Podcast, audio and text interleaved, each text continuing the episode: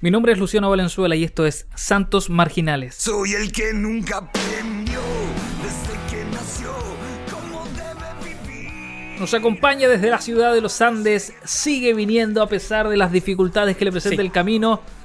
Mi compadre Diego Tapia. ¿Cómo estamos, señor? Muy bien, Luciano Valenzuela. Estoy muy contento de estar aquí nuevamente en el refugio limachino. Buenísimo, bienvenido, siéntase como en casa, relájese, sáquese los zapatos, porque aquí comenzamos un nuevo capítulo de Santos Marginales con todo. Cristian, ¿cómo estamos, señor, para comenzar un nuevo capítulo de Santos Marginales? Muy contento. Alta réplica tuvo el capítulo anterior cuando sí, lo pasamos muy bien, sobre todo en el amor del Señor prendió, Prendió, fuerte, fuerte, llegaron buenos comentarios, así que ya, bueno, estoy ansioso por volver a tener esa es- esa Sección. ahí, muy bien, bien, bien. Ah, buenísimo, buenísimo. Y también nos acompaña desde Limache el señor ayudante de jornal. ¿Cómo está, monito? Buena, buena, los boquerientos. ¿Cómo están? Bien, Muy bien. bien. Cada, cada día tiene un insulto nuevo acá Sí, y nosotros, sí, oh, sí, pero solo en el amor del Señor. Y nosotros sí, amén. sí, amén. Bien, bien, bien. Contentísimo, feliz, alegre. Bien, bien de estar aquí. Bien, bien contento de verlos nuevamente, chiquillos. Los echaba de menos, así que bacán, bacán, bacán. Un poco de caña, pero bien. Ah, bueno.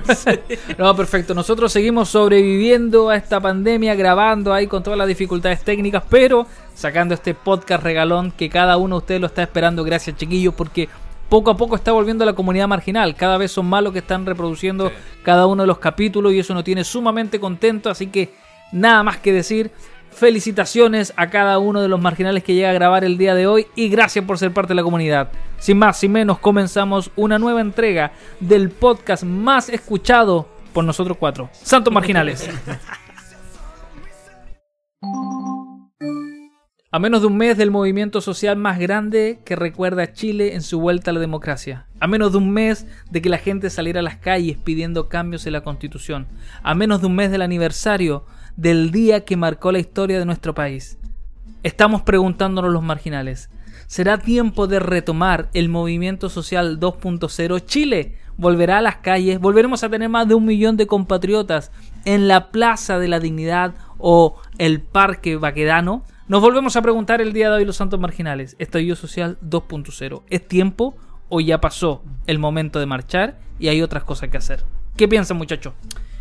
Wow, buen, buen tema y, creo que hemos estado hablando sobre estallido social 2.0 desde marzo de este año cuando eh, empezó a circular un par de, gráficas donde salía marcha todos los días de marzo, no sé si lo recuerdan, vino la pandemia y todas esas fuerzas, todas esas ideas quedaron un poco de costado, pero siempre hubo, al menos en redes sociales, especialmente en Twitter, la idea de que haya un estallido social 2.0 eh, con hechos que siguen siendo aislados actualmente, pero que dan un aviso a que eh, es el pueblo quien es soberano en terminología, eh, tiene algo aún que decir en, en este estallido 2.0. Desde mi punto de vista y desde mi análisis, el gobierno ideológico de Piñera para mí se acabó. Es decir, su programa, su lineamiento, sus, sus, propuestas han quedado atrás. Respecto a que ahora eh, Piñera se va a tener que dedicar a administrar solamente el Estado, eh, pero ya con una idea adelante ideológica de su sector, eh, creo que es muy difícil al tener a, este pueblo, a esta nación delante de él. bastante profundo, Diego, en su análisis político. Ahora, yo creo que en relación al estallido social ya como que perdió fuerza. Definitivamente, así como en la época de Teletón la solidaridad nos dura una semana, o lo que dura la Teletón, yo creo que ya estamos fuera ya. Estamos a puertas de un aniversario del estallido social y a siete días eh, después del 18 de octubre viene el plebiscito. O sea, muy poco productivo llamar a un estallido social a puertas del plebiscito. Podría perfectamente aquello por lo que están luchando finalmente caerse a pedazos frente a lo que estaba pasando en la nación si es que salen a marchar. Entonces yo creo que ya es súper poco eh, producente. Y lo otro que las últimas marchas han perdido mucha fuerza. O sea, me acuerdo antes del COVID. Estaban llamando como a la gran marcha, de la gran marcha, de la gran marcha. Y hay una que salió de acá desde Limache y tenía que llegar al Congreso. Y de acá salieron 100, a Villa Alemana llegaron 50, a Quilpué llegaron 25, a Viña llegaron 10 Wow, y al un- Congreso no llegó ninguno. po. Era un, de verdad era una marcha de Limache a Valpo. Sí, Sí. Wow. y no llegó. Igual hubo una gran bicicletada que venía desde Limache y tenía que llegar a, a Santiago, a la moneda, y no llegó tampoco. O sea, ya era, ya era chiste que ya eran como 10 personas. Mm. Se fue. Igual han usado harto ese término de la marcha Gran, más gran, grande, gran porque sí hubo una, sí hubo una marcha eh, bastante amplia, eh, que justo fue ese, ese día que estuvimos grabando y la, la estábamos viendo a través de- del streaming. Eh, y luego de ahí la marcha más grande 2.0, 3.0, ya ahora sí que es la más grande. No. Una consulta, el, el, el usuario, el, ¿Eh? el actor social, partícipe de marcha, eh, tiene periodo como de profesor, po. Pues llegamos hasta diciembre, enero y febrero, se fueron de vacaciones. Sí.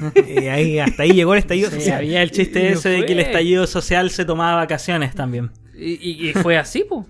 Sí, sí, sí, o sea, en, en ese aspecto es que se instaló esa... Yo por eso yo no descarto, yo difiero un poco con Cristian, eh, yo no descarto la idea de que haya, quizás con matices mucho más distintos, pero sí que el descontento que provocó el estallido sí está vigente. Pero va a haber un nuevo estallido social a puertas de un plebiscito. Es que... Donde vamos a estar en un estado de ese es un excepción y, y realmente toque de queda nuevamente a partir de las 5 de la tarde. O sea, no logró el coronavirus, lo logró el estallido social, que Claro. wow, eh, fue importante. Fueron semanas bastante tensas, pero creo que estamos muy lejos a volver a, a pasar por algo similar. Sí, hay un término que dice guagua que no llora, no mama. Y ahora hay que ver la forma de cómo va a llorar esa guagua para que pueda comer, porque al fin y al cabo, si, si no sé, si tú soy un, un papá que ve a tu guagua no llorando, ya no come nomás, ¿cachai? Sigo con la misma. Eso lo muy mal papá, déjeme Qué- decirle. qué- lo- lógica de papá. Claro, espera que sus hijas lloran para darle de comer. ¿A los po. cename? Esa misma lógica es lo que hace un gobierno. pues. Si, el, si la gente no dice nada, sigue Claro. con su lógica, Claro. sigue caminando y dice, no, este está bien, está todo bien, caché, lo estoy haciendo fantástico. Siendo que la gente cuando antes no se pronunciaba, se pronunciaba de forma independiente, sin hacer fuerza, ¿cachai? El gobierno decía, no, está bien, estamos bien, nos acompañan las cifras, aunque sean 25% o un 10% de aprobación, pero no acompañan, ¿cachai? Seguían en eso. Entonces cuando ya la gente empezó a llorar, ¿cachai? Para poder comer, ahí el gobierno se dio cuenta de que, oye, no, no, no estamos haciendo tan bien. Ahora, de un 2.0 obviamente pues, no- va a cambiar las formas y el- la multitud de gente no va a poder ser de aquí en adelante hasta que se acabe esta cuestión. Claro. Entonces, por eso, eh, ¿existirá o no? A- Ahora yo creo que la, la, Eh, la sí, guagua pues no viene, lloraba. La, viene. la guagua se paró, golpeó la mesa, dio vuelta a la pues. mesa, le pegó al papá, a la mamá. Viene una nueva forma de llorar con el COVID. ¿Cómo lo hacen? Con mascarilla. Con mascarilla. Con O sea- de teletrabajo, estallido social por redes sociales. Da- da- dando respuesta al debate, yo creo que sí, eh, Luciano, muchachos, eh, el día 11 de septiembre alrededor de 500 personas, pues, según cifra carabinero, eh, se juntaron en, en Plaza Italia, Plaza Dignidad. Eh, por, por la revuelta, bueno, está el contexto del 11 de septiembre, pero también están las demandas sociales. Pero imagínate que en este contexto de, de, eh, sanitario, de donde en realidad no hay que, hay que guardar más bien dicho la distancia, eh, hubo 400 personas y es, es un montón, ¿cachai? Imagínate quizás cuando estén llegando a la fecha, que ya se aproxima en realidad. Eh, yo creo que yo los tomo por ahí, por esa arista. Y también creo que hay un punto súper importante de que eh, todavía existe, siento yo, además del análisis que yo creo que eh, es válido de, de- de esta idea de que Piñera solamente va a administrar. Hay una desconexión total aún de nuestros ministros con la sociedad o quienes están gobernando. Por ejemplo, frases como eh, quien vive solo y, y gana 320 Descansa. lucas les va a alcanzar. Eso es un insulto. Eso está a igual eh, niveles escandaloso que fue levantarte más temprano, las flores para los enamorados. Entonces siguen cometiendo los mismos errores. Pero tú mismo, y ocupando un poco el mismo argumento, si planteas de que el gobierno de Piñera solo va a administrar lo que le queda y no va a gobernar, ¿por qué sería tema entonces? O sea, esto, esto me refiero también a las autoridades en realidad. Eh, de- No, no, Ah, pero lo entiendo, pero, sí. pero si finalmente se va a votar y, y se va a buscar cambiar una constitución, ¿por Sí. qué sería tema lo de esta autoridad si se va a escribir una nueva carta magna y una nueva forma de, de gobernar? Bueno, al fin y al cabo, siento yo que siguen siendo autoridad también. El tema es que ya no van a imponer sus términos, pero sigue habiendo esa desconexión.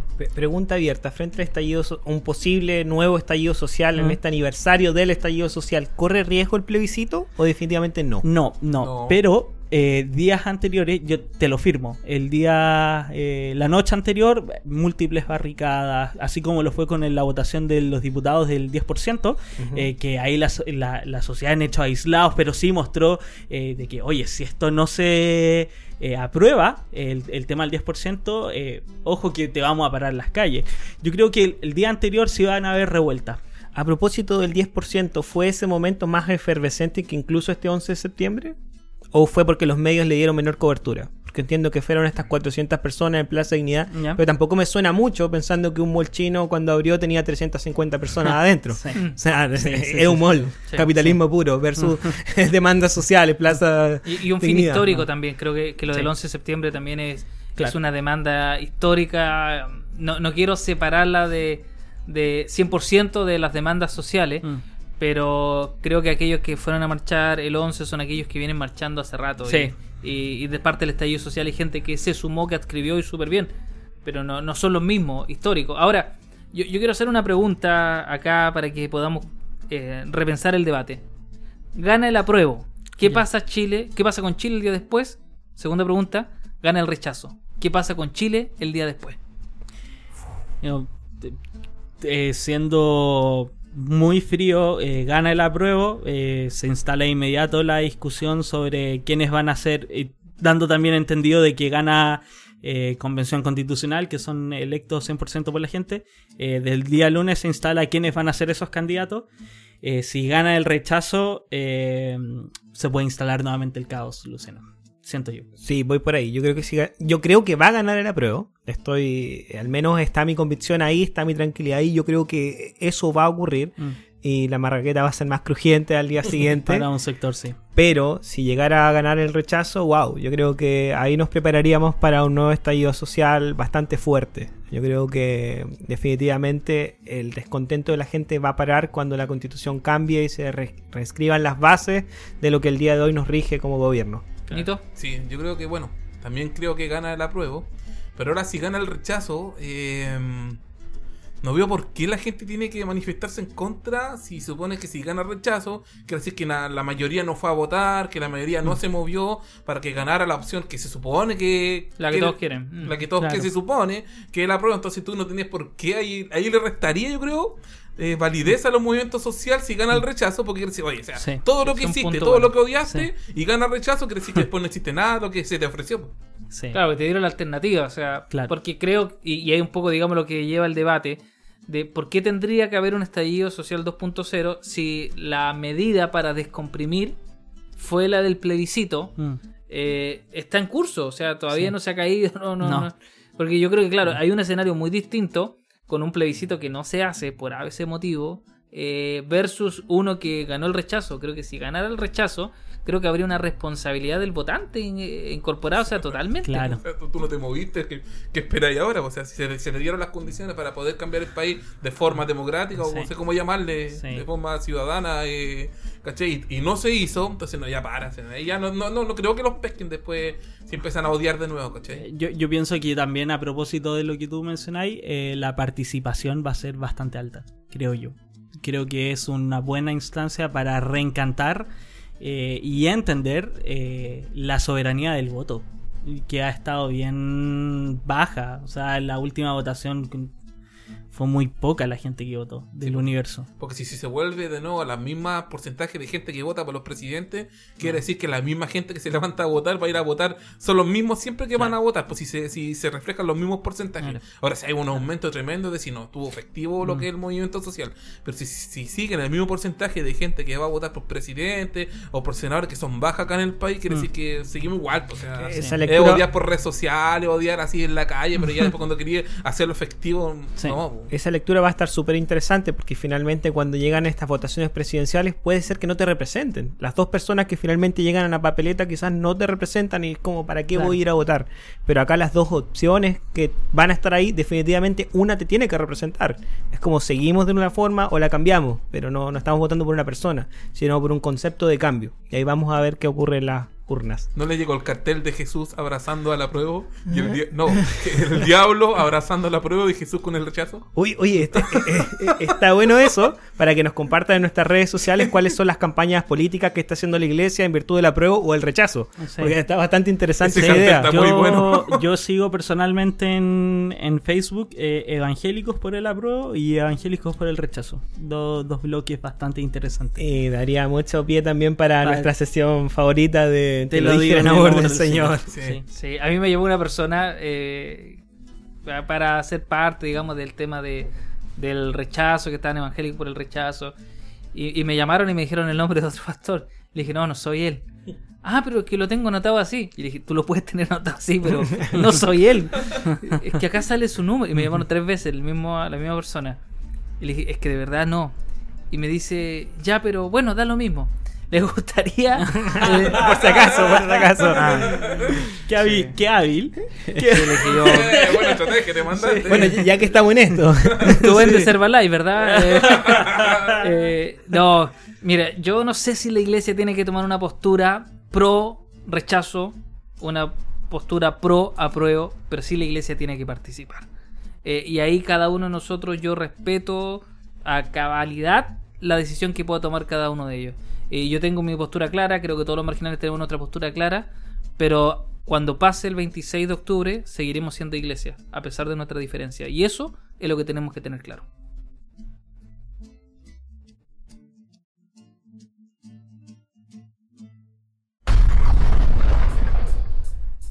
Nadie tiene la certeza de cuándo será ni de cómo será, pero tenemos una esperanza de que esta pandemia en algún momento se irá de este planeta.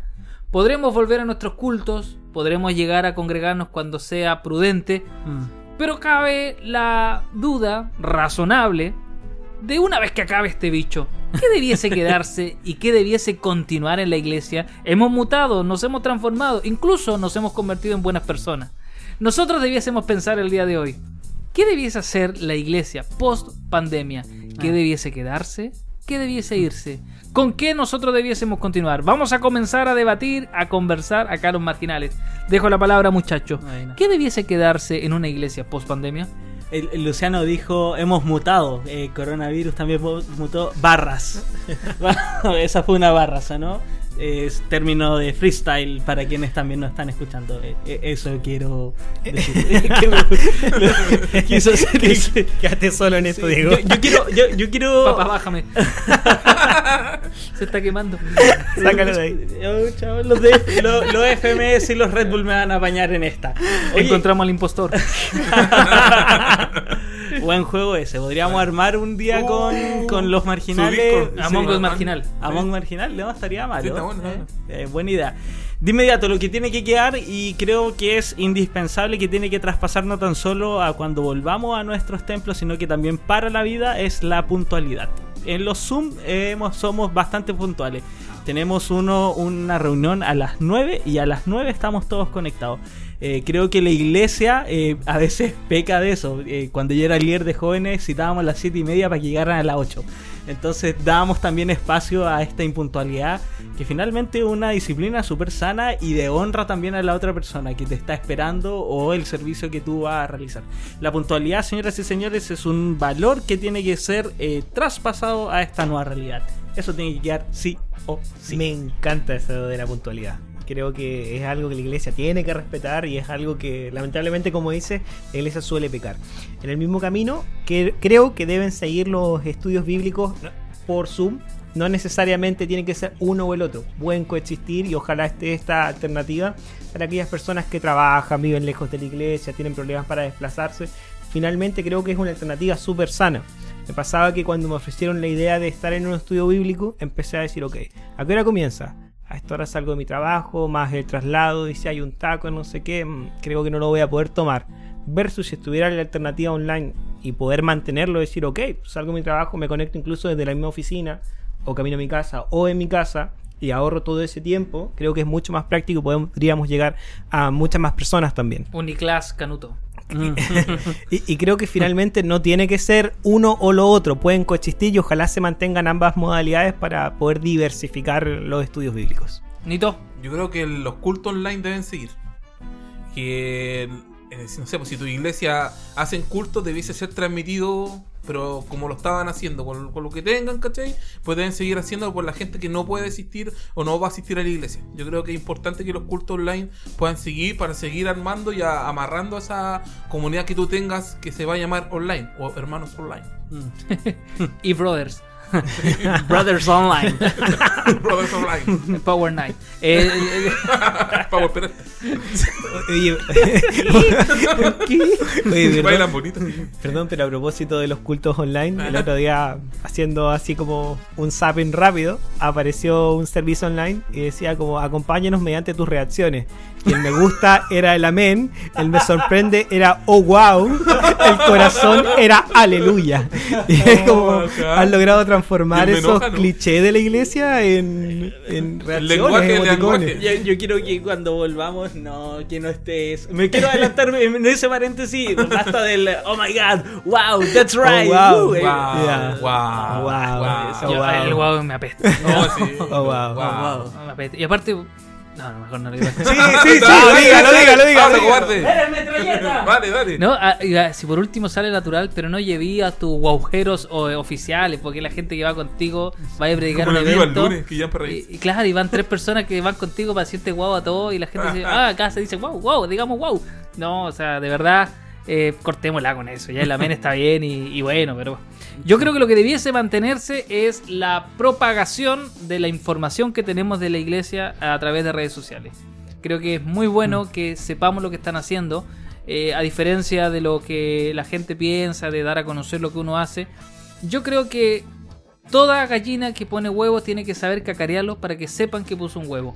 Hay muchas cosas que la iglesia hace y que nadie conoce, nadie tiene idea. Y lo que nos ha dado este tiempo es que hemos masificado la información que de los programas, de los que hace una iglesia. Y eso me parece súper bueno, porque en algún momento alguien va a ver algo que le va a llamar la atención y que le va a gustar y va a querer ser parte. Entonces, Mm. creo que eso no daña, no molesta. Bueno. y, y ahora todos los hermanos sienten como una responsabilidad el comentar, el difundir lo que se está haciendo. Y eso está bien, me, me parece que, que es bueno.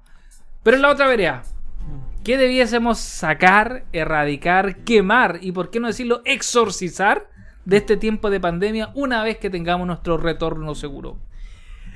Yo tengo una muy buena. si tú lo dices, tendremos que creer. Eh, los ministros de alabanza van a quedar cortos con su creatividad. ¿En qué me refiero? Cuando están en pleno éxtasis de, de la adoración, de la administración. Eh, hay ritos que son muy cliché, que a los ministros les gusta, pero que, que ya no se va a poder hacer por la distancia social. Abrazar al hermano, Wow. levanta la mano con el que tienes al lado y declara estas palabras conmigo. Y todos levantados la mano, o abraza al que está al lado. Eso yo creo que no, no tiene que seguir. Hay que buscar nuevas ideas para ministrar en conjunto, pero ya eso ya no va, creo yo. Yo, yo tenía la- una muy similar, Sí. que es el que el pastor imponga las manos o que el grupo de líderes se acerque a orar por ti. Porque finalmente, eh, a- al menos yo respeto mucho mi, mi espacio personal y que llegue un líder por detrás, uno por delante, el otro te ponga las manos y te empiecen a empujar. Es como que, hey, hey, esto, detente, detente. Sí, ¿qué pasó con ellos? ¿Qué que- va a pasar? ¿Tú hay una iglesia o un slam? Porque- un moch. Moch, ¿Sí? moch, Claro, me Hacen un- empuja, me hacen un, Llega ahí. hacen un círculo ahí. Las fuerzas especiales de la iglesia. Matan un cabré, un macho. ¿Qué es eso? No, y lo mejor el hermano salivero, el que te ora así, pero te bañas. Oh. Ese va a tener que ir con una mica así en la, en la cara. Son, son, buenas, son, son buenas las fotos que están circulando ya de pastores con esta especie de máscara. Una escafandra. Eh, sí, que, que es como de soldar al final. Pero están como adorando así, ¿sabes? Las fotos y como aquí nada hubiese pasado, pero una máscara. Oye, la- las demarcaciones del suelo para el hermano que danza, igual hay que dejar un espacio más grande, ¿no? Unos dos metros, ¿cómo lo Sí. hacemos? Danzar con responsabilidad social, distanciamiento social. Oye, ¿qué, de hace- danza. qué hacemos con el grupo de danza también? Pero O si sea, están online. Hay danza ¿Hay online. danza online? Sí, ¿En serio? No salen muy Sí. coordinados los pasos cuando es por Zoom, pero. Ja, sí, que, que no, sale de verdad, hay Dance Online. No, ese yo no la Me desayuné o sea, con esto. O igual Sí. entretenido los compilados, compilados de alabanza que ahora hacen. Cuando se, se graban de la casa y Ah, empiezan a son compilar y Sí, todo. bueno. Sí, son buenos. A ver, hay algunos que son muy chantes, que no salen como con el tal órgano, el piano y no está sin enchufe, así como, sin los cables. Como esto es una estafa desde que partió. Vanilli. Bueno, no, pero eso yo creo que tampoco no debiese seguir. Nito. Yo vi algo que se perdió y me puse a ver varias prédicas de antiguas, antiguas con gente, eh, versus prédicas ya online, ¿Mm? que es cuando el, el predicador dice, denle un aplauso al Señor cuando él está diciendo algo y dice, denle un aplauso al Señor. Y toda la gente, ¡ah! Y decía, pero según yo, el loco lo está pidiendo para él. Ya. Ya. ¿Cachai? Entonces ahora se pierde ahora con el con online, pues ya, ya no piden un aplauso para el señor. El loco está predicando fluido, ¿cachai? Entonces yo, eh, yo decía O sea, o sea, estáis hablando que eso debiese mantenerse entonces, si ahora no se hace. No, po, debe cortarlo ahora, po. Pero si no, Pero está- no lo están haciendo. po. ¿Ah? Ya se cortó. Se cortó. Entonces.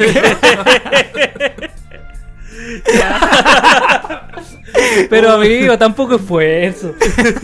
Pero se, pero se cortó a raíz de la pandemia, po. Por eso entonces, ¿qué, qué no Es- debiese seguir una vez que no volvamos? Esa más, que no la hagan más. Que el pastor no predica más pata. No, no, que no pida aplauso. Nunca. No, no entendió la sección usted, amigo. De las cosas que hacemos en pandemia. ¿Qué no debiesen continuar una vez que volvamos a nuestros templos? Nito no hizo la pauta. Ha improvisado todo este tiempo. Es tan poco lo que se le pide a este muchacho, señor y Sácalo de señores. ahí. Yo tengo otra también. eh, Te la puede prestar, sí, Nito. Yo tengo otra que ya no debiésemos Dámela. hacer. Que no debiésemos. que no debiésemos hacer más. Eh, creo que. eh, es que también es un poco. Es un poco extraña como la de Nito, pero creo que debemos de. creo que debemos dejarla hacer. No sé si. No sé si pedir ofrenda. No sé si. No sé si tener un momento. Porque hay muchas iglesias eh, que yo al menos he tenido la ocasión de que siguen prosperando incluso sin este momento de iglesia, de, de ofrenda. Entonces, no estoy diciendo que, que saquemos como el momento dentro de la iglesia, pero sí entender de que hay una cultura de ofrenda de dar. Y creo que eh, en, e- en esta nueva iglesia, en este neo eh, culto que vamos a organizar o que se va a realizar en- dentro de nuestra iglesia, eh, yo igual pondría ojo, Luciano, también con esta idea de pasar adelante, de ofrendar. Eh, hay iglesias, por ejemplo, que no tienen ese momento, sino que tú puedes pasar en cualquier momento del servicio a entregar tus ofrendas, tus diezmos. El ¿No? pastor predicando y pasa ahí. Sí, no, de verdad, pero no, no, no es chistoso, es que, eh, o sea, es extraño, pero sí tiene que ver con, con esta realidad o esta voluntad de que yo voy a entregar y no que me avisen. Como es, esa es como mi idea. Sí, no, es un tema. Y hay iglesias que, claro, efectivamente tienen al fondo un lugar donde tú puedes entregar la ofrenda y los diezmos en un sobre que no se solicitan. Ujú. Eh, da, para pensar. ¿Nito, Sí. encontraste algo? Síganos. Lo que yo creo que no debiese seguir son todos los chistes de Zoom una vez que nos volvamos a encontrar.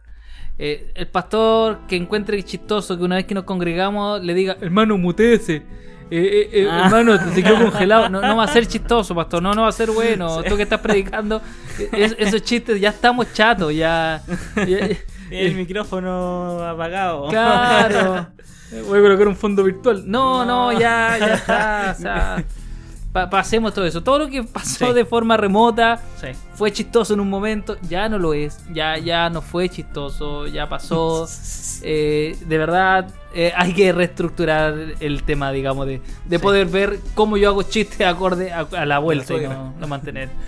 Sí, sí, oye, qué malo los Basta el chiste de la suegra. Basta el chiste de la suegra, sí. Eh, Yo creo que eso tiene que. O sea, eso sin, sin pandemia ya hubiese Sí, eliminado el chiste de la suegra.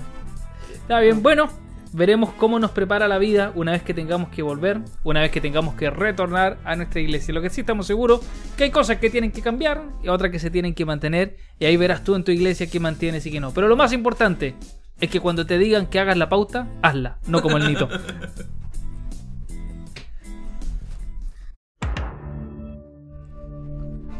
Porque tenemos áreas de nuestra vida que merecen ser compartidas. Porque tenemos nuevas revelaciones que hemos recibido y son necesarias compartir. Es necesario este tiempo. Es importantísimo el poder abrir la conversación con los santos marginales y poder darte a ti nuestras nuevas revelaciones. Muy bien. Comenzamos aquí a compartir. Diego, Revelación marginal, la primera la tiro de inmediato, The Last Dance. No sé si ustedes la vieron en Netflix. No. Michael Jordan. Michael Jordan. Es un documental eh, que habla de eh, lo heroico que fue tener seis campeonatos eh, con, con los Bulls, un equipo relativamente chico a nivel eh, de la NBA, y cómo este hombre finalmente cambia la historia de este equipo. Pero no tan solo habla de básquetbol o de terminología que, es, que, que está exclusivamente en el juego, sino que también trasciende. Y eso es, es interesante porque habla mucho de la cultura de los 90, habla también del. expone mucho también su, su carácter. Michael Jordan eh, era un tipo bastante competitivo y cómo esa competitividad eh, lo llevó a ser eh, una persona bastante egoísta también dentro del campo de juego. Entonces, es esta idea. No sé si la palabra es un lavado de imagen de Michael Jordan. Eh, pero sí eh, lo que se era un secreto a voces dentro de los jugadores, dentro de los coaches, dentro de quienes lo conocían, eh, finalmente sale a la luz el verdadero carácter de Michael Jordan y él se defiende, llega a emocionarse, no, y es bacán. Y a gente que añora mucho los 90, eh, la serie va a caer como anillo al dedo. De verdad es muy buena. Tiene todos estos colores, estas eh, letras de los 90. Es como una serie documental. Es una serie documental. Y ¿Como ba- Office? No, no es Ah. como de Office. Digo, todo comparo con Pero es muy buena, muchachos. La recomiendo The Last Dance. Disponible en. Netflix. Yo vi los dos primeros capítulos.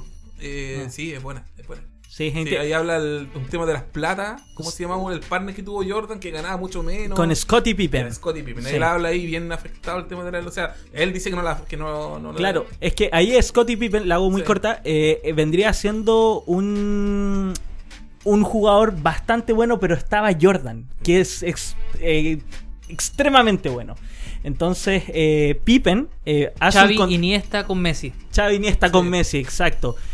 Eh, Pippen hace un contrato bastante malo y esto sale en el- los primeros 20 minutos. Sí. Entonces también sale eso. Hablan estos temas, de temas contractuales, Ah. temas de relaciones, cómo el dinero, cómo el manager también eh, influye dentro como del equipo. No, es notable. Véanla muchachos, Sí, la bueno. recomiendo. En Netflix. Es increíble porque nosotros no tenemos cultura de básquetbol en Chile. O sea, es, es muy vago. A En lo el- más, en Slam el, Dunk. En el sur sí, a full. Ah, bueno, Slam Dunk también. Porque Bueno, la- ojo, la inconclusa Slam Dunk. Inconclusa. que, Oh, que- que sí. tiene ahí también su, su trama media oculta. Sí, con no Claro. dónde iba. Sí. Al Necaxa. Entonces, eh, pero pese a no tener la cultura, creo que Jordan trasciende el básquetbol y se transforma en una celebridad. Y lo que pasa finalmente con Space Jam, que termina consolidando la imagen de él como figura mundial. Y yo creo que es muy difícil ir a un país del mundo y que la gente no conozca a Jordan, aunque no tengas remota idea de lo que es el básquetbol. Y, y esta es la última idea, y de hecho una periodista lo dice. Imagínate que este tipo es un ícono de los 90, lo que dice Luciano es totalmente correcto. Todos los conocen sin Facebook, sin Instagram, Claro. sin redes sociales, o sea, el tipo trascendió totalmente. No, buenísimo. Qué buena recomendación. Yo soy fanático de las series documentales, así que me tincó harto. La voy a ver, amigos. Es buena. Vale. Bueno. Aprovecho ahora para tirar mi recomendación. Les traigo un podcast. Revelación también le dicen por ahí. Revelación, nuestra revelación de la semana la- va a ser la Santa Revelación, contrario a Diego que es la marginal. Es un podcast que se llama Preguntando en voz alta. Es un podcast de la Fundación Ravi Zacarías en español y básicamente lo que hace es traer preguntas filosóficas profundas de la fe cristiana que muchas veces tenemos, pero no nos atrevemos a decir en voz alta. Bueno. Así que de ahí a propósito nace el nombre y te hace pensar de estas preguntas existenciales de la vida y ellos no dan una respuesta como tan concluyente, pero sí son bastante eh, filos- filosóficos para poder abordar estas preguntas. Así que está bastante bueno, tiene Me nueve tincó. capítulos, Sí, me tincó igual.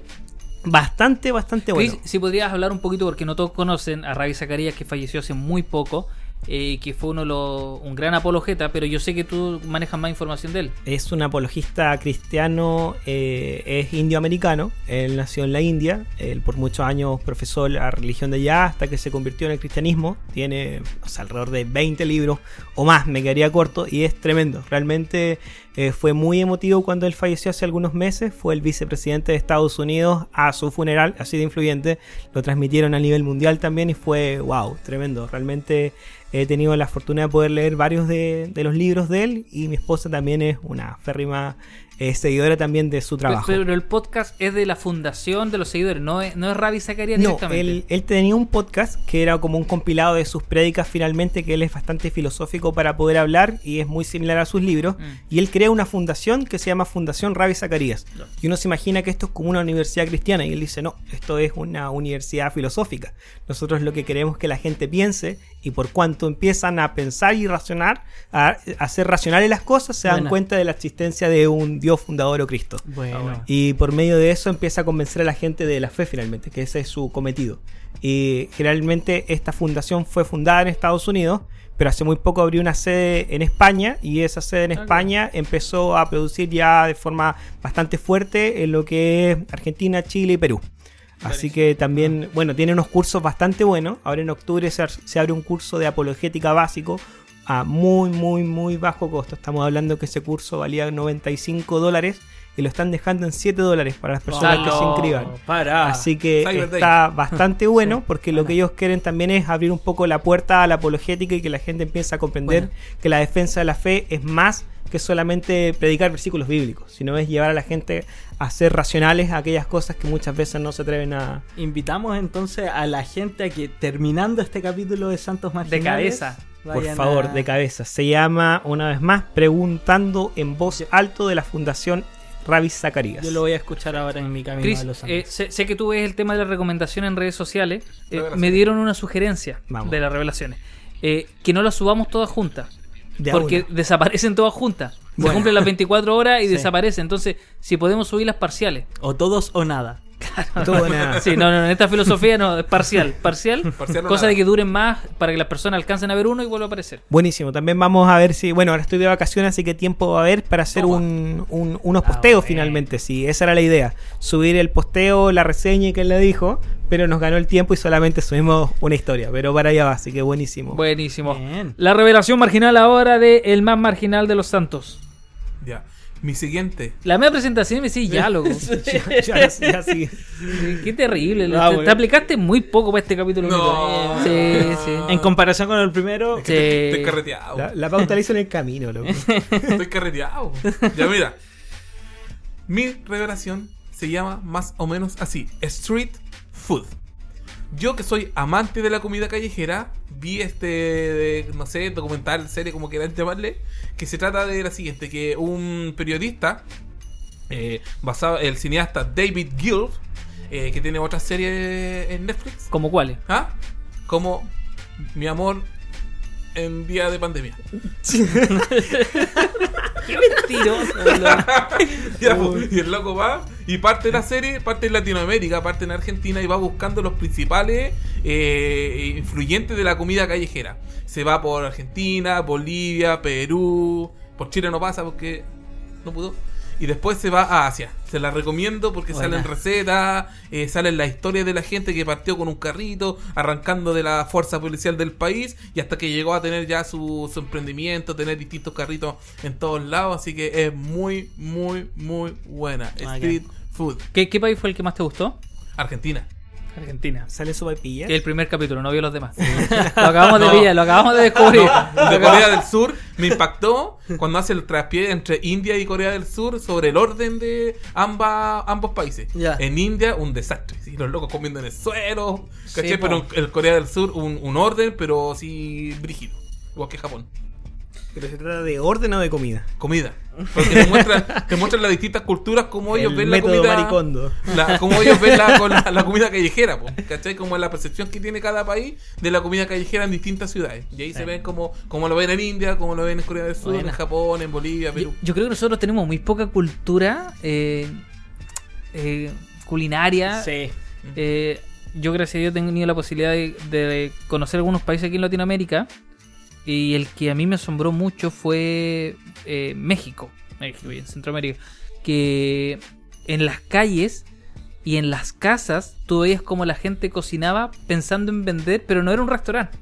Claro. Entonces era como en el barrio, eh, tú ibas y decías, oye, quiero comer unos tacos al pastor, ya, iba y te servían allá. Oye, pero yo quiero una sopa. No, la señora de allá vende.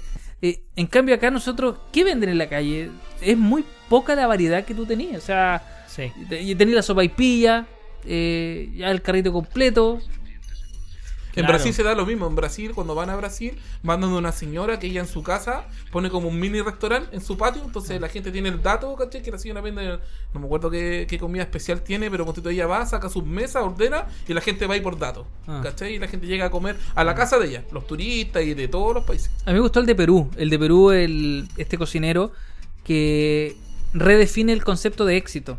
Porque tiene un restaurante muy modesto y la gente le dice, pero ¿y por qué no hace algo más grande? Y dice, porque esto es lo que quiero hacer. Bueno. ¿Por, por qué haría algo que no quiero hacer? Mm. Soy feliz con la gente que viene, con la que están, los conozco, no quiero otra cosa. Parecido al que corta carne en Instagram. ¿Al cuánto se llama? Al, al que es árabe. Al Ah, el que la sal. Ah, Ya. Muy parecido. Oye, hay una tendencia que se llama cenas clandestinas, que también está acá en Chile, es cosa de googlear y finalmente son anfitriones de casas normales, comunes como nosotras, donde nosotros publicitamos que vamos a brindar una cena para X cantidad de personas. Y todo es bastante clandestino, evidentemente no es un local si no estás comiendo en casa, pero te venden esa experiencia de hacer una reservación donde tú no sabes dónde vas a ir ni qué vas a ¿En comer. serio? Sí, solamente como que pagas tu reservación o si vas con algún acompañante, se llenan los cupos de esa mesa y te liberan la dirección. Y tú vas y, te- y- y claro, evidentemente gente que sabe de gastronomía, Ah. pero no son locales que están establecidos. O sea, yo, llama- yo no, por ejemplo. Yo no puedo ser anfitrión. O sea, podrías vender tu charquicán y todo, pero a ver cómo te reciben tus anfitriones. Y la idea es deleitarse de algo distinto a un local de comida. Es como la divina comida, pero hecha app. Tal cual. Sí. Por ahí eh, sería lo, lo más gráfico, es la Yo, divina yo en comida. tiempo de pandemia he visto toda la divina comida con mi señora, así cuando almorzamos, como me arranco en la oficina, y ya en el solo hecho de ponerte a pensar qué vaya a ver, ya se te va la mitad de la vida. Entonces decimos, ya veamos, y como YouTube te conecta un capítulo que nosotros hemos ido viendo, capítulo antiguísimo, pero son buenos. entretenido. La Sí, divina comida. No, buena recomendación, Nito. Sí, Eh, sí. Ojalá la puedas ver, pues. Sí, No, sí la vi entera. se la armamos nosotros, ¿se dieron cuenta? No. Sí, va, va a llegar a la casa. Yo no, yo no, la, yo no la he visto todavía. Sí, es muy buena. Latinoamérica y Asia. Qué buena la comida en Perú. Nunca he ido a Perú, pero es muy buena.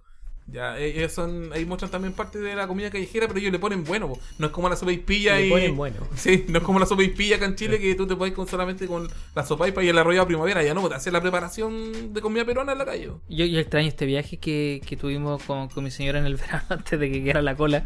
eh, y tuvimos la posibilidad de ir a Roma y España. Son dos países que, que quizás no son tan conocidos por esto, pero la cultura de comida al paso que tienen es muy buena. Mm. Eh, Acá nosotros para comer tenemos que sentarnos en un restaurante, en una cafetería. Y allá, ponte tú, bueno, en el mismo Londres también, te cobran un impuesto por sentarte adentro, ¿cachai? Eh, porque la idea es que tú comas al paso, pero la comida es muy buena. Y acá nosotros, de verdad, piensa que el completo no está hecho para que te lo comáis al paso. No, po, no, no. De hecho, eso está. Me lo cuestioné. O sea, ¿hay carritos de completo actualmente? Como no, no, pues, porque. Poco, muy poco. Sí, porque es más fuente de soda. Sí. Es más esa onda. Oye, Luciano, pero en Estados Unidos se daba mucho esto, que el, que el grueso de los locales de comida eran al paso, estaba Sí, todo sí, pensado sí, sí, para servir y llevar, ¿no? Pe- pero la, la diferencia que, que a mí me tocó que en, en lo que yo conocí de, de Estados Unidos, eh, la comida al paso generalmente es eh, o envasada o preparada para. En cambio, en Roma me pasó mucho que decís como, no sé, ya quiero una pizza. Y el tipo te la preparaba ahí, Ahí y la tenía en 10 minutos y te comía una tremenda pizza así al paso, ¿cachai? Y, y- y no caro, ¿no? Eh, da- Por eso digo, quizá el tema de la cultura culinaria es lo que nos falta acá. Cosa de tú ir por la calle y poder comprar algo ahí y que nadie te mire raro, te mire feo. Sí.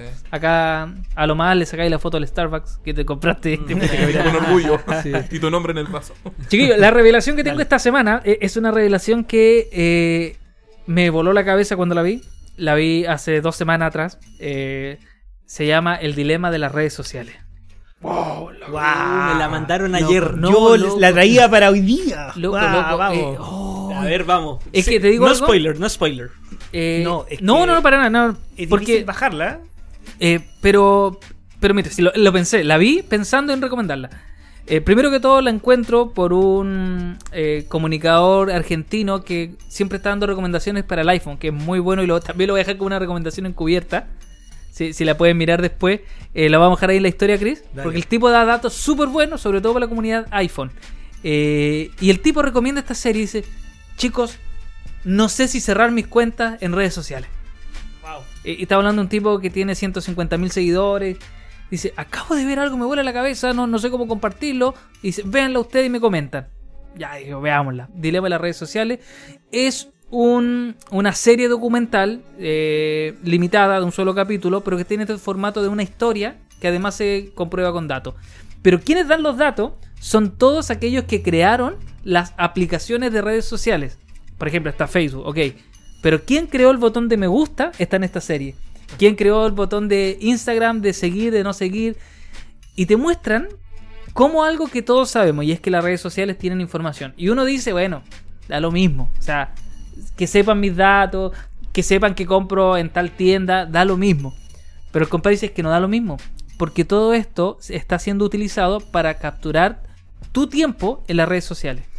Entonces, administran una serie de datos que lo utilizan para que tú pases más tiempo pegado en la red social. Por ejemplo, existe un algoritmo que te marca cuánto tiempo estás tú en cada foto de Instagram y plantean cómo intencionan eh, lo que tú estás viendo para que te quedes. Ya, hasta ahí pareciera ser que no hay nada más allá que darle una vuelta. Pero en un momento el tipo dice, hagan este ejercicio en Google.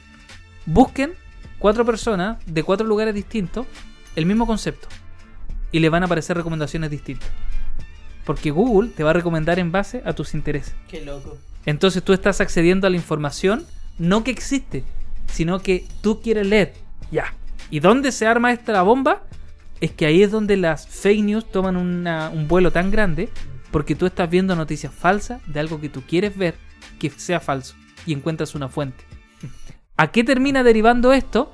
A que el sistema está hecho para desestabilizar la humanidad, pero no de forma intencional. Acá el tipo dice, no es que Mark Zuckerberg quiera dominar el mundo, pero Mark Zuckerberg creó un algoritmo en donde tú vas a ver más videos con fake news y él puede vender la publicidad a una empresa. Claro.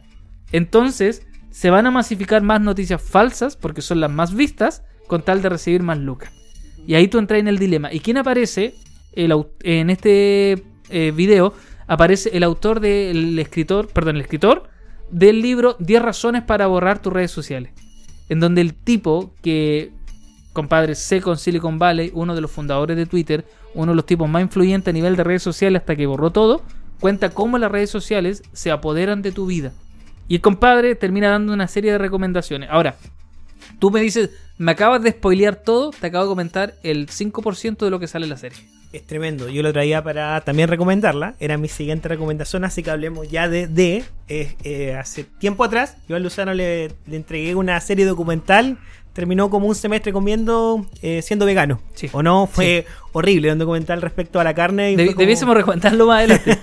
Yo- yo- a mí me voló la cabeza. Estuvo, de verdad, fue como un semestre completo vegano Luciano y a mí me pasó lo mismo, fue como, chuta, ¿qué hago con esta información? Me pasó lo mismo con este documental, fue como, cuando lo vi dije, uy, desearía quizás no haberlo visto, porque finalmente eh, te obliga o te hace llevar a un punto de tener que desprenderte de tus redes sociales o no. Ahora soy un poco más consciente dentro del espectro que ellos te abren de cómo las redes sociales te van dominando a ti mismo. Y finalmente, ¿quién dirige este documental? Habían el presidente de Google, el CEO de Facebook, CEO de Instagram, CEO de Twitter, pura gente de Pinterest, Snapchat, que finalmente dijeron, ¿sabes qué? Esto es súper poco ético y moral, tengo que dar un paso al costado. Y en virtud de eso crean este documental y están Ah. con sus propios proyectos más bien moralistas, pero está tremendo. No, te- no, no, ¿Dónde se puede ver? En Netflix. Está en Netflix. Sí, No, en no. Cuevana. No, bu- no busque más arroba santos marginales. En Facebook. Sacada de- Acabamos de bajar la página, gente. Sí, Ya, no, y, me parece, Y, de verdad ver vale también. la pena verlo. eh, y, y además, insisto, hay una serie de datos que, que uno lo intuye y tú te das cuenta. Ahora, ¿qué es lo que me gusta mucho? Que tiene un enfoque de conspiración, Mm. pero va todo el rato contra la conspiración. Y los tipos te dicen, o sea, de verdad no, no te estoy diciendo que ellos son los malos, que los reptilianos te quieren en fe. No, no, no, te estoy diciendo que simplemente es un negocio que dejó de importarle las personas, que tú pasaste a ser una célula dentro de un gran cerebro, que da lo mismo lo que pase contigo, porque si tú le das like, yo vendo. Y, y es como un capitalismo informático, ¿cachai? Me da lo mismo que lo que estés consumiendo no sea bueno. Hay una frase que me gusta mucho de ese documental que dice que si tú estás consumiendo un producto y no pagaste por ese producto, tú eres el producto y no el producto en sí mismo. Es Eh, como... claro. Eh, Es brígido cuando, no sé, la primera vez que me pasó cuando yo busqué en Google, no sé, puse taladro, va busqué no sé cuánto, ¿cachai? Después entro al Facebook y empezó Sí. Easy, Sodimac, y yo la primera dije, yo, ¿cómo saben estos locos? Sí. Y es más, de- después me empecé a como a psicosear y después, no, así hasta te pueden leer el WhatsApp y de repente, no sé si será eh, mucho psicoseo, ¿cachai? Pero de repente en el WhatsApp yo hablaba con alguien, no, es que esta cuestión es un tal programa, sí, sí, y después me salía la publicidad al segundo del programa o del comentario que hicimos. Pero si quién es el dueño de WhatsApp, El de El Facebook. Zuckerberg. Ah, Facebook Sí. y de Instagram. claro. Sí, pero es que es cuático Qué, porque tú qué no- dif- qué difícil es, es salir de, de todo esto. O sea. Bueno, tú eres de hacer que- ayuno de redes sociales. Sí, yo, yo hago ayuno en redes sociales, pero pienso de que ahí realmente hemos eh, puesto toda nuestra vida en, en esto. O sea, y no tan solo en fotos o comentarios, sino que también eh, el calendario y las aplicaciones cada vez son más sofisticadas en cuánto, cuánto, cuánto debe durar una reunión. eh, te avisa qué, qué distancia hay en- de un lugar a otro y si hay, no sé, algún taco. Entonces, cada día tú dependes más de esto y salir de esto es... No, aparte que uno ingresa a una red social y ponía acepto, ¿no? A todo. Y del tremendo Eso es testamento, cierto, igual. Vos Eso acepto, el siguiente. no es una todo. disciplina que adquirimos todos desde chicos instalando Age of Empires 2. Sí, que acepto, ¿no? acepta, acepta, acepta, acepta, Pero sí es como firmar el. CAE, por lo que tú estás Sí, ahí, te claro. pasan 50 hojas y dices, las va a leer, Eh, que, que- que si no las leo, que no puedo te estudiar. sí, pues, no, eh, buena, buena revelación, muchachos. Sí, so- sí, solo un dato, Vela. Que es un dado consejo y que creo que es bueno, que dice, eh, disminuye la cantidad de notificaciones. Mm. Y eso yo lo hice al toque. Sí. Sí. Porque cada vez ¿Cómo que es tú una tienes una, configuración? una- Sí, pues ponte Sí. tú, te llegan notificaciones eh, ya de correo electrónico laborales los fines de semana. ¿Y por qué Mm. los ves? Sí. Es urgente, ya, ok, deja la notificación activa. Pero si tenéis notificaciones de que, no sé, te llegan eh, dos perritos subieron una foto, mira, es increíble, y tú veis, y quizás no vaya a abrir el correo, pero tenía el teléfono en la mano, Mm. tenía abierto y va a ver otra cosa. Sí. Y, y- y creo, y no para desviar tanto el tema, pero creo que es sumamente importante. Pero voy a almorzar cazuela. no quiero desviar Pero tanto yo- el tema. yo- no, pero yo creo que, que, Pero que la si hay- 30 la minutos comida, con el pollo, papa pelada. Pero la comida peruana es muy buena. Sí, sí. Ajo molido. Yo creo que, que si hay gente como que ya no puede salir de redes sociales o, o que quizás eh, está dentro de este universo de las redes sociales en sí, eh, creo que es sumamente sano eh, tener gente que te blanquee las cosas que estoy subiendo. Voy a aclarar una situación que, que pasó con, con una cierta cuestión y, y con una conversación junto con Luciano llegamos a la conclusión de lo que habíamos subido, en este, en este caso, no estaba bueno y deci- yo personalmente decidí borrarlo. Pero más allá de, de la situación que fue la foto, no, no- no fue ni siquiera algo como que, que atentara contra Yo creo que algo. mejor dilo para que la gente no piense que, que Sí. subiste una No, no, no, no, Un era desnudo, gente, no, un desnudo. era un era un partido de fútbol. Entonces, eh, igual yo no me puse en ese lugar, por ejemplo, que hay gente que lo, realmente quiere jugar fútbol, pero se está cuidando. Mm. Capaz por ahí en, en el, en el lugar que yo puedo sí, y con la gente también que, que está ahí alrededor la, con- la conozco y todo. Pero también en, en este afán como de demostrar o, o de, de ser una persona así como, oye, mira, yo puedo, ¿cachai? También pasa a llevar. Entonces, qué bueno también es tener gente que, te, que tenga la capacidad de decirte a ti, oye, ¿sabes que Eso, ojo igual con esto. Por ejemplo, no sé, hay chicas que suben fotos, hombres también que suben fotos que son bastante eh, cuestionables, pero nadie les dice nada porque también está este discurso de, bueno, yo hago lo que quiero también. Entonces, qué bueno es tener estas personas de confianza y que te ayuden a filtrar las cosas que tú estás subiendo en redes sociales. Sí, yo generalmente cuando voy a dar un comentario demasiado polémico, lo envío a dos o tres grupos. Y si ya digo, ya que tengo aguante, lo hago. Y si no, me prefiero no hacerlo. Así, Mm. finalmente por un par de likes, la vida. Claro. eh, Eso es lo que dice el Diego, igual da para un capítulo aparte. Que realmente es tremendo. Yo posteo súper poco. Y generalmente cuando posteo trato Son de no- insultos. y recetas. Se lo digo en el amor del Señor. de no intentar demostrar nada también, porque hay Ah. gente que demuestra como éxito, estoy siempre feliz, Mm. o hay gente del otro extremo, como que siempre la está pasando mal, hay gente que full carrete, y es como, Sí. bueno, ¿qué hay detrás de eso? Me pasa mucho que con mi esposa nos compartimos mucho esto, y en general ella está un poco más activa porque tiene una página como con una intención y siempre me dice, oye, ¿crees que esto puede sonar mal? ¿Crees que esto puede llegar a ofender a alguien? Mm. ¿O podrías revisarme esto? Y hay, hay frases buenas. Le dije, ojo que acá le podemos buscar una segunda vuelta y va a sonar mal. Ok, Claro. prefiero no hacerlo. Digo, pero si hay, hay una intención, hay un posteo, hay una idea ahí, ¿por qué la vas a perder? Porque hay un poco de gente que se puede ofender. Porque me importa más ese poco que el posteo. Claro, y ahí es como, wow, ¿cómo le damos peso a, a, a lo virtual más que a la gente? Sí. Y ahí está bueno para hacerse Ah, ese, ese bueno. análisis.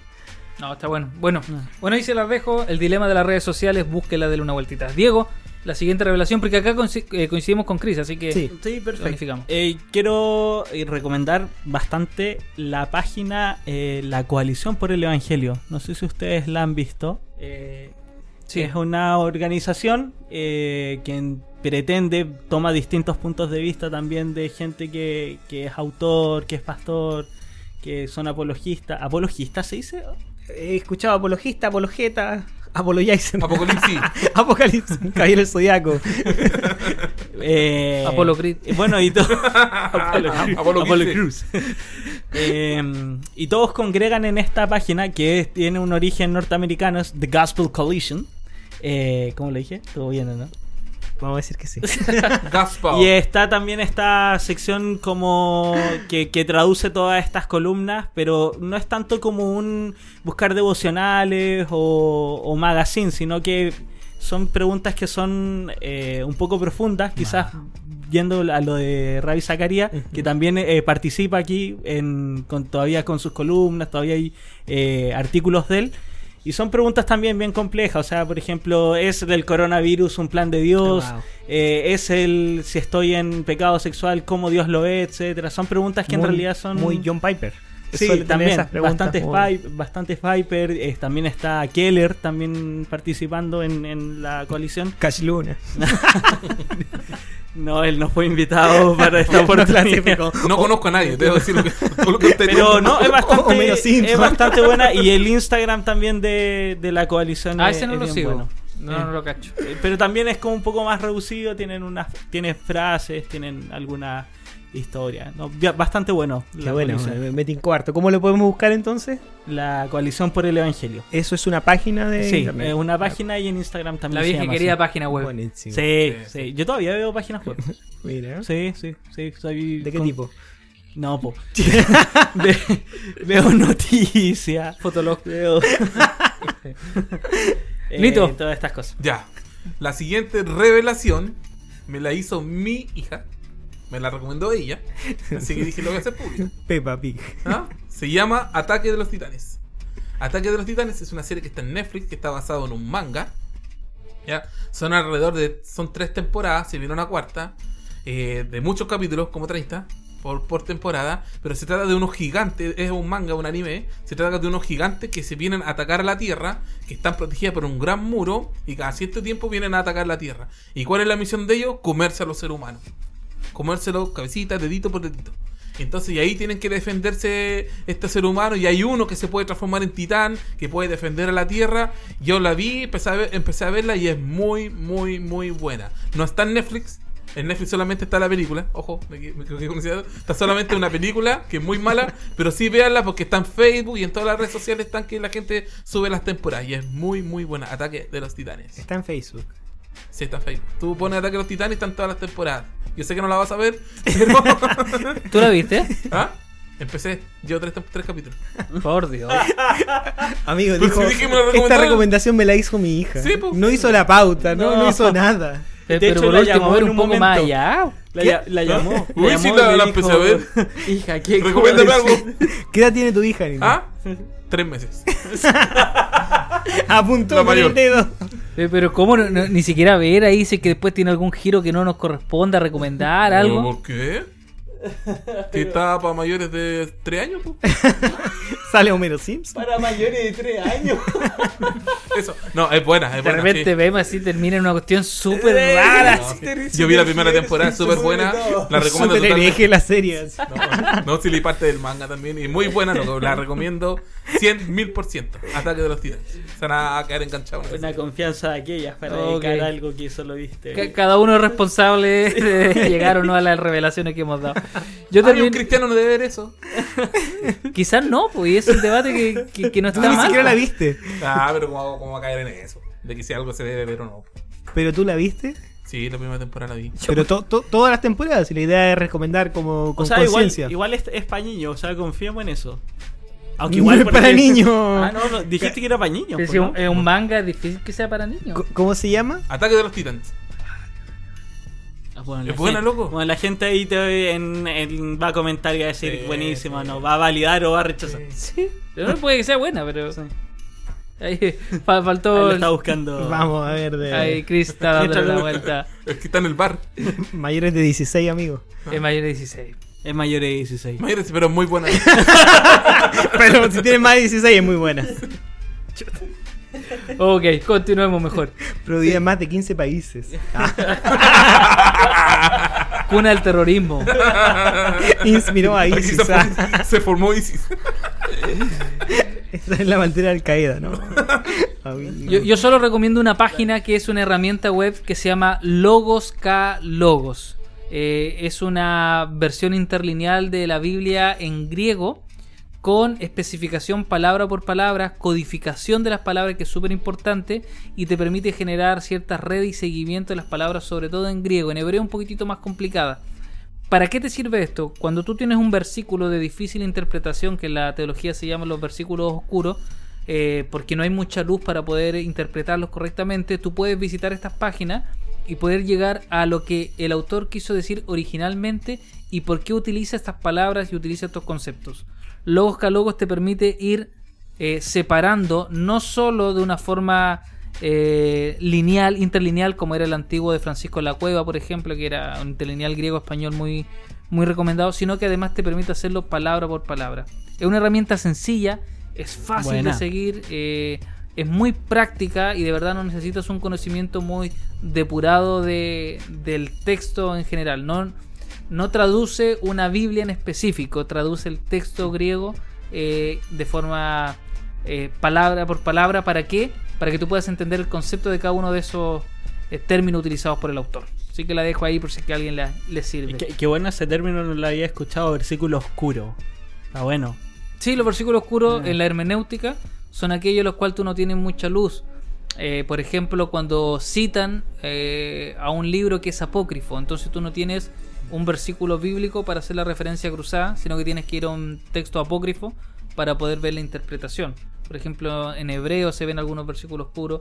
La carta de Judas también tiene algunos versículos puros que no tiene que ver con algo del diablo ni nada, sino con que falta luz para interpretar el texto en el significado original. Recuerden que la Biblia siempre tiene un significado inmediato, que es lo que quiso decir el autor para aquellos que la leen en el momento, y tiene un significado secundario, que es cuando nosotros la leemos, la interpretamos y aplicamos a nuestra vida.